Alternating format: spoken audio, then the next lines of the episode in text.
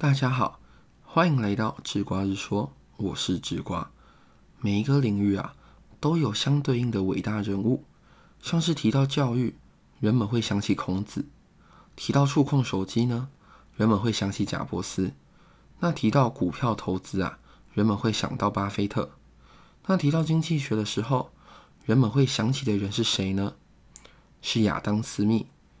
当时他一手写出了震惊国际的巨作。《国富论》在后世啊，也被尊称为经济学之父。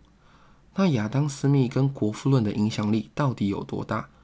智瓜在网络上看到一份资料，说当时英国政府的社会上层啊，都以自己是斯密的弟子为荣，甚至国会议员呢，在进行辩论的时候，会引述《国富论》里的文句。最扯的是，只要你引述的话，真的是写在书上的，反对者几乎都不会再反驳。那《国富论》到底伟大在哪里呢？这就得提到，在十六到十八世纪的时候，欧洲盛行的经济观念——重商主义。重商主义的目标啊，是使国家最大限度的富足与强盛。哎，听起来没啥问题吧？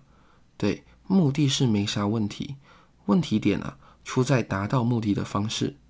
重商主义认为，世界资源是一场零和赛局。零和赛局的意思是，让直瓜打个比方，重商主义的国家认为世界就像一块大蛋糕，如果我吃了一口，那其他人吃到的分量势必会受到压迫。那其他人如果试着吃大口一点，侵犯的搞不好就是我的利益了。按照这个逻辑顺下去啊。重商主义的国家发展到最后，就只能不断侵略，还有占领殖民地，接着再设立高关税，让自己国家的货物出得去，其他国家的货物进不来。毕竟啊，重商主义认为，你的得到就是我的损失，那你的损失就是我的得到。如果要确保我的利益不会受损，那我只能拼了命的去得到。而亚当·斯密啊。他的《国富论》的价值就是纠正了这种想法。亚当·斯密认为，财富的总量是可以不断扩张的，只要借由适当的分工，就可以让整体财富啊，借由最适合的方式达到最大值。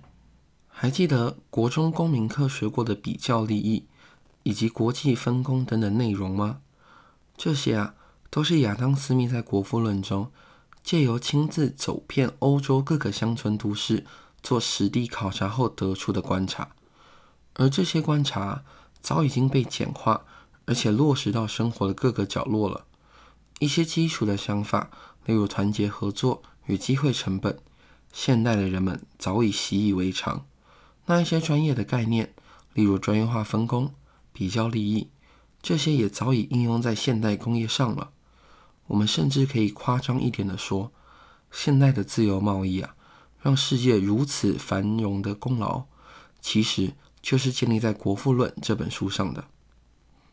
以上就是针对亚当·斯密以及《国富论》的基础介绍。讲到这里，吃瓜想要引述台大经济学教授张清熙在《国富论》的序言中写的一句话。他说：“所谓经典名著啊。”就是大家都听过，但是都没有读过的书。